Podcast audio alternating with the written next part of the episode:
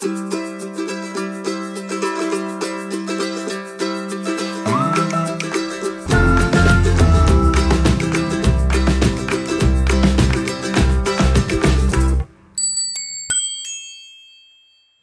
zur Folge 9 vom Ratentscheid Podcast. Heute und auch die nächsten ein, vielleicht zwei Folgen erklären wir euch mal, wie wir beim Ratentscheid in Darmstadt so vorgegangen sind, warum wir Sachen so gemacht haben, wie wir sie gemacht haben und so formuliert haben, wie wir sie formuliert haben, welche Fehler uns da unterlaufen sind oder was wir besser machen würden und ja, sozusagen eine Audioanleitung How to Ratentscheid. Das Ganze kann ich natürlich nicht machen ohne unseren Hauptinitiator vom Ratentscheid hier in Darmstadt. Das ist der David. Hallo David. Hallo Ingo. So, und damit die Folgen jetzt auch nicht ewig lang werden und die sich auch noch irgendeiner irgendwann mal anhört, würde ich sagen, gehen wir direkt in das Thema rein. Vorgehen tun wir in chronologischer Reihenfolge, also was haben wir so zuerst gemacht, was kam dann. Das Ganze wird mit Kapitelmarken versehen, sodass ihr auch bequem in eurem Podcatcher weiterskippen könnt. Wir versuchen alles, was wir hier erwähnen, an Quellen, Büchern, hilfreichen Links in die Shownotes reinzuschreiben. Und so könnt ihr dann auch da draufklicken und das alles nachlesen und schauen, wo haben wir denn überhaupt was her.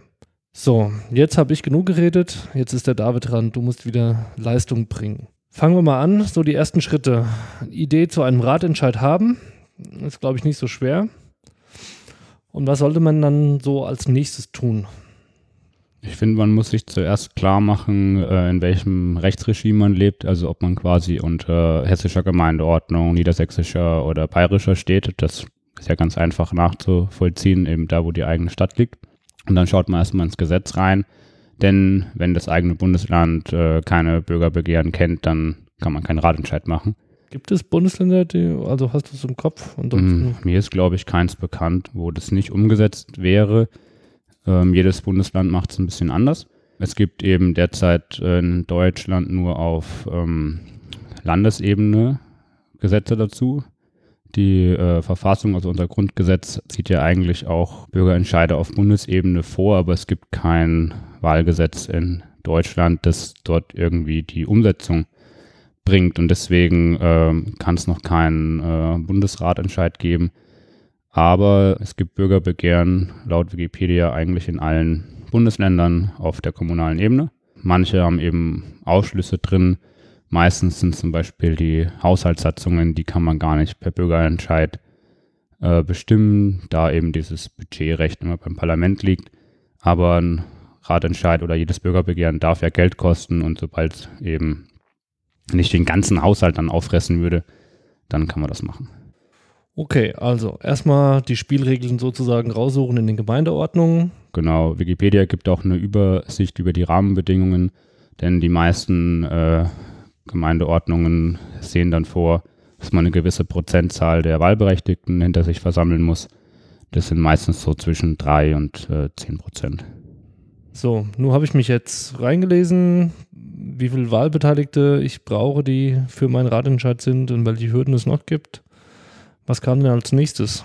Ja, also wir können ja mal das Beispiel noch schnell machen. In Hessen äh, gibt es verschiedene Prozentzahlen der Wahlberechtigten, die man braucht. Das hängt davon ab, wie groß die Gemeinde ist.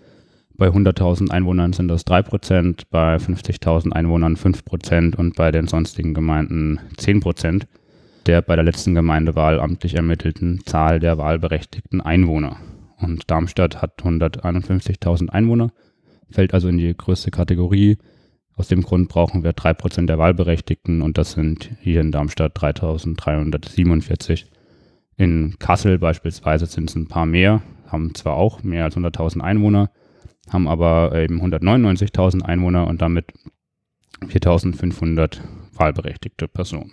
Und dann ja, hat man das mal gelesen, sollte auch so ein bisschen die Dunstkreistheorie, wie die Juristen sagen, anwenden und nicht nur den einen Paragraphen lesen in dem der Bürgerentscheid geregelt ist, sondern auch mal die davor und dahinter. Und wenn da Verweise drin sind auf äh, beispielsweise das Kommunalwahlgesetz, dann auch das nochmal lesen, damit man so eine grobe Vorstellung hat. Man braucht sich das aber nicht alles selber erarbeiten. Man kann dann auch noch so Vereine wie Mehr Demokratie fragen, die haben so Leitfäden oder auch auf den Webseiten, meistens beim Innenministerium des jeweiligen Bundeslandes, gibt es auch nochmal Informationen, viele Länder geben auch vor, dass das die Gemeinde einem auch beauskunften muss. Und so haben wir es ja auch gemacht. Wir sind mal zur Gemeinde hin zum Wahlamt und die haben uns dann auch nochmal ein paar Kriterien einfach genannt und das sollte man auf jeden Fall tun. So, jetzt kenne ich die Spielregeln.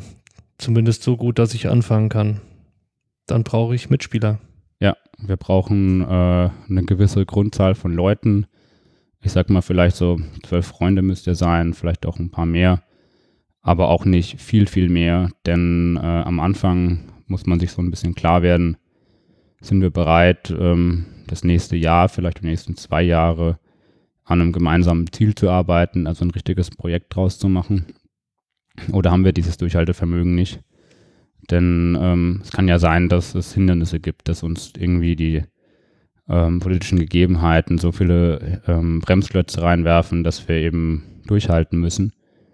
Und auf halber Strecke die Pferde zu wechseln, das ist eigentlich nicht möglich. Deswegen muss man so ein bisschen schauen.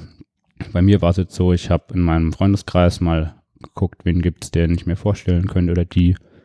Habe auch ähm, bei der Critical Mass beispielsweise geschaut, weil ich einfach Leute gesehen habe, die zuverlässig jede Critical Mass erschienen sind. Dann wusste ich auch, okay, die sind ein bisschen zuverlässig und haben da auch schon mal Verantwortung übernommen, eben um die Veranstaltung am Laufen zu halten. Und ähm, wenn die Verantwortung übernehmen für ein Fahrradthema, für ein Verkehrsthema, dann sind die eigentlich äh, ziemlich prädestiniert dafür äh, mitzuziehen. Weil ich jetzt 27 bin, habe ich eben auch viele Freunde eben in dem Altersbereich Mitte 20, äh, Ende 30 so vielleicht. Deswegen sind wir eine relativ junge Gruppe. Wenn jetzt ein Ratentscheid von jemandem ausgeht, der älter ist, dann hat er wahrscheinlich auch eine ältere Gruppe um sich. Das muss nicht gut oder schlecht sein, aber so kann man vielleicht auch erklären, warum äh, wir eigentlich relativ viele ähm, jüngeren Alters bei uns dabei haben. Sollte man sonst noch irgendwie auf irgendwas drauf achten? Also braucht man Politiker? Sollte man gucken, dass man Verbandsnähe direkt schon sucht im Kernteam? Macht sowas Sinn, nicht Sinn? Also die Leute sollten auf jeden Fall ein gewisses politisches Interesse haben, politische Vorbildung vielleicht auch, da wir eben eine politische Sache machen. Und äh, gleichzeitig ist es aber auch so, dass gerade Leute, die in äh, Parteien aktiv sind und vielleicht mal in ein höheres Amt gewählt werden wollen, vielleicht auch in der Sache nur ein Sprungbrett sehen oder es instrumentalisieren, die sind dann vielleicht im entscheidenden Moment auch noch einer zweiten oder dritten Macht verpflichtet. Und auf die kann man dann nicht immer zählen. Also wer jetzt beispielsweise ähm, in einer Fraktion von einer Partei im Kommunal eine leitende Funktion hat, der kann zum einen nicht glaubwürdig äh, den Bürgerwillen artikulieren, weil er ja selber schon zum politischen Establishment gehört. Und zum anderen, äh, wenn es dann am Ende darum geht, die Sache durch ein Gemeindeparlament durchzubringen, dann ähm, weiß man eben nicht, ob er eher nach der Fraktionsraison oder nach der des Bürgerbegehrens abstimmen wird. Und das sind dann eigentlich auch fast schon unerfüllbare Anforderungen, da Menschen, die nicht viel politische Vorbildung haben, dann eben sich viel einarbeiten müssen, ist auch möglich. Oder auf der anderen Seite, die eben schon in dem ganzen Geflecht äh, drin sind, dann diese Neutralität nicht haben oder eben sich wirklich der einen Sache verschreiben. Man kann es vielleicht äh, rekrutieren noch ein bisschen, wie wir das gemacht haben, aus äh, Unipolitik, weil das so eine ähm, Lehrschule ist wie geht Politik im Kleinen. Und da sind dann die äh, Verbandelungen vielleicht noch nicht so hoch, wie wenn man in die kommunale oder Landespolitik reingeht. Dann hast du nach Lobbyverband gefragt. Natürlich kann man jetzt denken, okay, man rennt gleich zum örtlichen ADFC, zum VCD oder anderen Verbänden. Da kann es aber passieren, dass man da auf Leute trifft, die seit 20 Jahren ähm, Politik machen in dem Verband und seit 20 Jahren das gleiche Konzept fahren. Und wenn man jetzt einen Ratentscheid machen will, dann lebt man ja meistens in einer Stadt, die keine Fahrradstadt ist. Und dann muss man sehr, sehr vorsichtig sein, wenn man jetzt da Leute auswählt, die dann eben diese 20 Jahre in dem Verein schon gewirkt haben, aber die Stadt noch keine Fahrradstadt ist, dann muss man überlegen, ob diejenigen äh, dann die richtigen Leute sind, weil sie ja vielleicht bislang nicht den Biss hatten oder das Konzept oder die Überzeugungsfähigkeit, das durchzusetzen, was wir dann wollen. Das sind nochmal ganz interessante Gedanken, die man sich alle so machen muss. So, wir haben die Spielregeln, wir haben die Mitspieler. Dann fängt man wahrscheinlich irgendwann an und trifft sich mal. Ich weiß noch, in unserem Fall war es bei dir im Wohnzimmer. Genau. Wie fing das denn also ich weiß es gar nicht mehr genau. Was waren denn so die ersten Punkte, die wir eigentlich festgelegt haben oder festgesprochen haben? Also ich weiß auf jeden Fall, äh, dass wir als Gruppe zusammengekommen sind und ich habe auf jeden Fall alle gekannt. Aber untereinander haben sich nicht alle gekannt. Also war mir erstmal wichtig, dass man sich einander vorstellt, damit jeder weiß, äh, mit wem man es zu tun hat, weil ich mich eben umgeschaut habe und habe manche aus der Critical Mass rekrutiert, manche aus ähm, anderen Bürgerbegehren, die schon erfolgreich waren und dritte dann irgendwie aus ganz anderen Quellen. Da muss man sich dann erstmal ein bisschen beschnuppern. Aber das hat, glaube ich, auch ganz gut geklappt. Jetzt schaue ich mal selber in meine Aufzeichnungen rein, weil wir ja sehr vorbildlich Protokoll geführt haben über alles, was wir getan haben. Das wäre doch jetzt auch mal äh, den kurzen Einschub, Einschub wert. Mit was haben wir gearbeitet? Wir haben hauptsächlich äh, Google am Anfang verwendet, Google Docs, Google Drive, haben Ordner festgelegt, eine Ordnerstruktur. Da waren auch die ganzen Protokolle und Dokumente drin, sodass jeder eigentlich vom Kernteam jederzeit auch darauf Zugriff hatte und auch dort kooperativ dran gearbeitet werden konnte. Ja, also ich würde auch gar nicht sagen, dass es unbedingt Google Docs sein muss. Es ist ein kommerzielles Produkt. Kann auch eine andere Lösung sein. Es kann die privat gehostete Nextcloud sein. Ähm, mir war wichtig, dass es funktioniert. Und ich selber hab, hatte keine Lust, mich um die IT in der Tiefe zu kümmern. Ich kann das zwar aufsetzen, aber mir war klar, ich habe dann noch so viele andere Baustellen und wenn irgendwann mitten in der Kampagne dann die Festplatte von dem Server vollläuft, habe ich keine Lust, mich darum zu kümmern. Und deswegen habe ich einfach gesagt, wir nutzen jetzt mal das. Und äh, wenn jemand damit ein großes Problem hat, dann muss er eben auch eine Lösung skizzieren und sagen, okay, dann kenne ich da jemanden oder bereite mich selber so darauf vor, dass man eben diese Cloud für uns alle anlegt. Ja, oder was ich auch sagen würde, es hat natürlich auch die Einstiegshürden gesenkt. Also man weiß nie, wer ist auf welchem technischen Niveau und beschäftigt sich auch mit so einem mhm. Quatsch und äh, muss dann vielleicht ein neues Tool erlernen, mit dem er bisher noch nicht gearbeitet hat. Da sind natürlich auch Hürden am Anfang, die dann irgendwie doof sind und da muss man auch noch erklären. Und Google, ich persönlich hatte im Vorfeld gar nicht groß damit gearbeitet, aber es funktioniert dann halt auch einfach und jeder kann sofort daran mitarbeiten. Deswegen waren auch die Einstiegshürden einfach, was das betrifft, gering. Ja, und ich habe halt einfach die Erfahrung genutzt, die ich aus der Uni oder aus der ähm, Arbeit hatte, dass man wenn man zusammenarbeitet, ähm, vernetzte äh, Software verwendet, um eben zu vermeiden, dass dort äh, Word-Dokumente per E-Mail hin und her gesendet werden und dann äh, es nicht revisionssicher speichert, dann weiß man nicht mehr, was gerade aktuell ist. Leute sind auf verschiedenen Ständen und dann verliert man einfach unnötig so an technischen Reibungsverlusten, die man einfach sich spart, weil es heutzutage eben genug Tools gibt. Klar schließt das vielleicht auch Leute aus, die sich noch nie mit dem Computer befasst haben, aber andersrum wäre ein vollkommen analoges Bürgerbegehren auch ausschließend gegenüber denen, die nicht so papieraffin sind. Ja. So, hast du in deine Aufzeichnungen geguckt? ich habe in meine Aufzeichnungen reingeschaut und ähm, wir sind gestartet mit einem Zitat von Mark Twain, das hieß, Menschen mit einer neuen Idee gelten so lange als Spinner, bis sich die Sache durchgesetzt hat. Wir sind ja schon ziemlich am Ende der Unterschriftensammlung, als wir es hier aufzeichnen. Ich glaube, heute glaubt keiner mehr, dass wir Spinner sind. Am Anfang hätte das vielleicht jemand geglaubt. Naja, dass du ein Spinner bist, das Ding durchzuziehen, da sind wir uns alle einig. Aber das ist auch in Ordnung. ja. Die brauchst ja auch. Genau. Und dann habe ich mir auch Vorbilder genommen. Das sollte man auch immer tun. Eigentlich ist was alles auf der Welt schon mal passiert. Und äh, mein Vorbild war eben der Volksentscheid-Fahrrad in Berlin. Und mit denen hatte ich mich äh, vernetzt davor war ich in Hamburg auf einem sogenannten Barcamp, das hieß Dreh deine Stadt. Und da habe ich mich bekannt gemacht mit den Leuten und mal so ein bisschen reingespürt, wie muss man sich das vorstellen. Und als ich daheim gefahren bin, dann wusste ich, dass ich es machen werde. Okay, also erste Treffen, vernetzen mit anderen im Vorfeld auch. Und dann ging es, glaube ich, weiter, dass wir erstmal einen Zeitplan oder irgendwas festgelegt haben, mhm. bevor wir überhaupt irgendwelche Ziele formuliert hatten. Genau, also mir war auch wichtig, ähm, die Dinge, die man aus dem Geschäftsleben kennt, das so projektieren. Also heißt, ein Projekt ist ja auf ein Ziel gerichtet und dass man weiß, wann man dieses Ziel erreicht, um dann alle Teilaufgaben so lange in kleinere Aufgaben zu zerlegen, dass sie alle lösbar sind. Weil am Anfang hat man irgendwie ein wirres Geflecht aus Anforderungen, politisch, sozial, finanziell äh, zu erfüllen und dann muss man hinter jedes Ding so ein Häkchen machen mit der Zeit und man muss auch ganz klar priorisieren. Also mir war am Anfang vollkommen egal, wie unser Logo aussieht, solange wir uns nicht einig sind, wie unsere Ziele aussehen werden. Und ähm, erst wenn wir es fertig haben, haben wir angefangen zu überlegen, wie verkaufen wir es dann später. Weil, ähm, ja, Scheiße kann man nicht polieren. Wenn unsere Ziele nicht gut sind, dann können wir auch mit einem Marketing nichts machen. Andersrum können auch gute Ziele nicht durchgesetzt werden, wenn man sich eben über Marketing keine Gedanken macht. Und äh, so haben wir dann einen Zeitplan uns überlegt. Meiner war relativ straff, weil ich mir eben vorher schon extrem viele Gedanken gemacht habe. Also habe quasi dem Team viel Arbeit schon mal gedanklich abgenommen. Und so sind wir dann am 24.10.2017 gestartet. Sind dann rausgegangen an die Öffentlichkeit am 7. Februar 2018.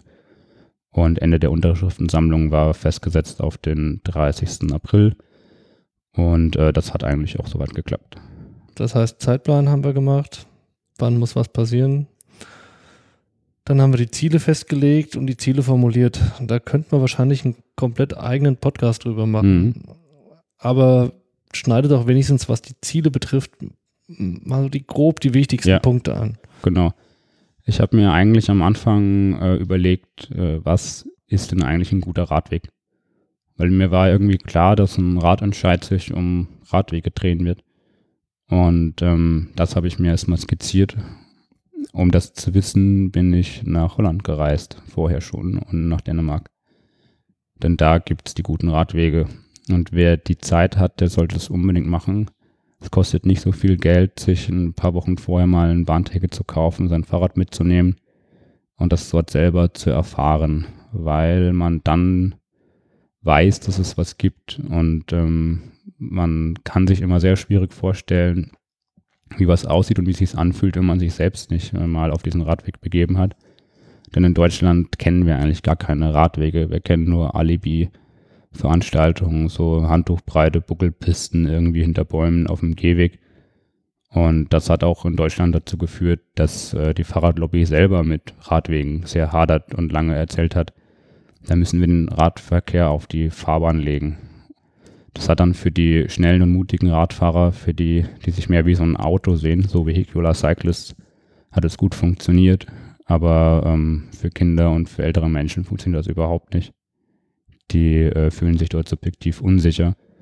Diese Debatte über, wo ist eigentlich der richtige Weg, die hat Deutschland äh, mal mindestens 30 Jahre beschäftigt, wenn nicht länger. Während die Niederländer einfach sich das klar gemacht haben und dann die richtigen Sachen gebaut haben. Das kann man auch heute noch ähm, eben in vielen ADFC-Ortsgruppen sehen, dass man sich da nicht so klar ist, äh, was ein guter Radweg ist. Und ähm, ein guter Radweg ist eben so breit, dass man nebeneinander fahren kann. Entweder um sich zu unterhalten oder um einen schnelleren Radler passieren zu lassen. Ähm, ein guter Radweg ist niemals mit Fußverkehr vermischt. Weder auf derselben Ebene noch auf derselben Fläche. Und äh, guter Radweg ist auch nicht mit Kraftverkehr vermischt.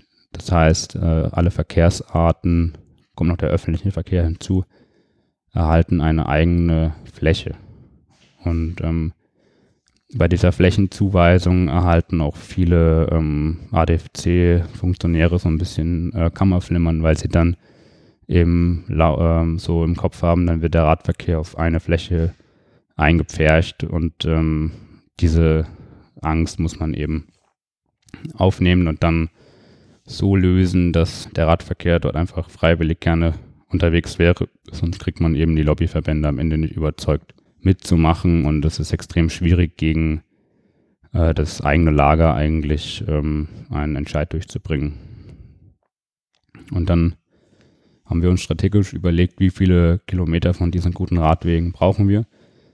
Und äh, da hat uns auch wieder ein Blick in die hessische Gemeindeordnung geholfen. Da steht zwar gar nicht drin, wie viele Radwege man für eine Stadt braucht, aber da steht drin, wie lange ein Bürgerentscheid äh, gilt. Und in Hessen sind das eben mindestens drei Jahre nach ähm, in Kraft treten.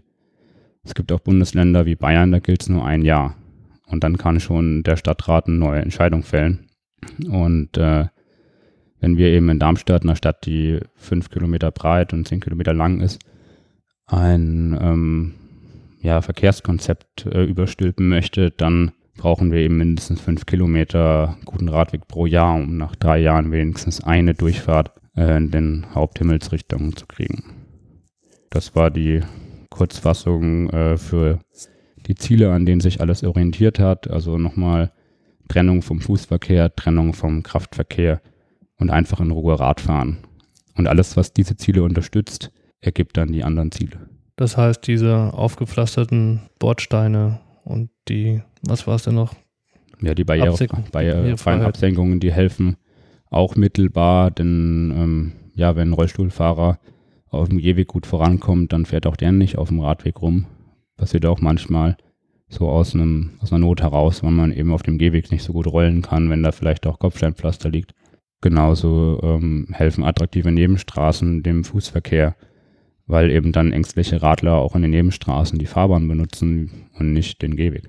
Jetzt habe ich noch mal eine kurze Frage. Also wir sind Thema Ziele, wie gesagt, ist sehr sehr umfangreich, ist auch die Hauptarbeit und dann den Hauptkopf, den man sich wirklich machen muss. Es wurde anschließend wurden unsere Ziele noch rechtlich geprüft von einer großen Kanzlei. Mhm.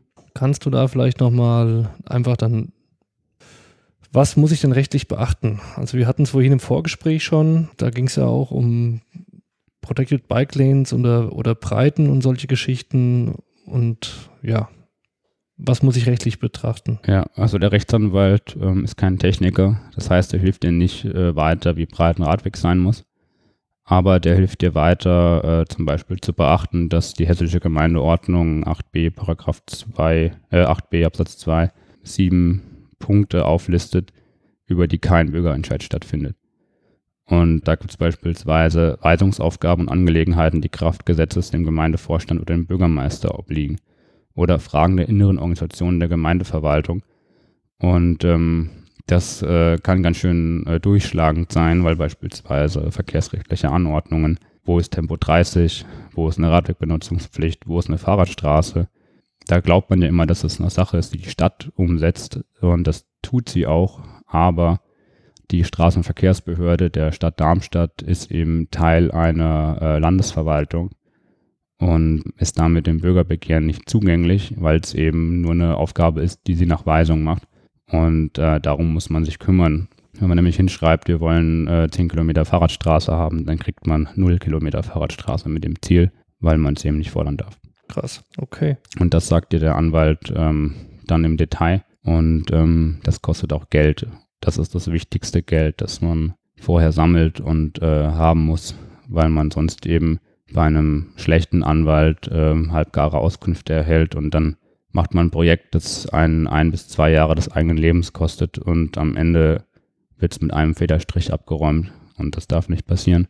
Weil der Gegner den besseren Anwalt hatte. Genau, im Zweifel hat eine Stadtverwaltung unendlich Ressourcen gegenüber dir, weil sie eben auf einen hohen Haushalt zurückgreifen kann und auch auf sowas wie einen hessischen Städtetag, der eben dann Gutachten verfasst und äh, gut vernetzt ist, äh, Kontakt zu guten Leuten hat. Und ähm, man sollte zum Beispiel nicht zu einem Anwalt gehen, der Verkehrsrechtler ist, also jemand, der einem hilft, einen Strafzettel wegzumachen oder eine Trunkenheitsfahrt auszugleichen. Das sind nämlich ähm, nicht die Bretter, die zu bohren sind. Das ist das, das Verwaltungsrecht, das muss man rauf und runter kennen und äh, da kann es eben passieren, dass der Verkehrsrechtler ähm, das dann nur so sich selber erst anliest in dem Moment, wo man ihn beauftragt und dann äh, wird er dir nicht die Auskünfte geben, die du brauchst. Ich gehe jetzt einfach mal davon aus, dass wir einen guten Anwalt hatten, weil du hast dir ja scheinbar ziemlich viel den Kopf darüber zerbrochen. Ja. Gut. Dann mache ich mir da jetzt erstmal keine Sorgen mehr. So, das Thema Ziele hätte ich damit auch einen Haken dran. Wir haben eine gewisse Zeitgrenze erreicht. Ich würde sagen, wir machen hier mal eine Pause Mhm. und auch einen kleinen Cliffhanger auf die noch kommenden Folgen. Denn weiter geht es ja dann noch mit, wie lange darf ich eigentlich Unterschriften sammeln? Wa- Was gibt es überhaupt zu bedenken äh, nach dem Zeitplan? Wann sollte ich fertig sein mit Unterschriften sammeln? Und so weiter und so fort. Äh, noch ein bisschen Geld einsammeln, Kooperationen, Vernetzung und so weiter und so fort. Wir gehen das ganze Spiel durch bis zum Ende der Unterschriftensammlung und dann sind wir quasi aktuell und live in unserem Geschehen drin und können einfach aus unserem Alltag berichten. Dann haben wir es bis hierhin. Ich bedanke mich vielmals, Gerne. dass du wieder so kompetent dabei warst und dann würde ich sagen, wir hören uns in Folge 10. Bis dahin, tschüss. Ciao.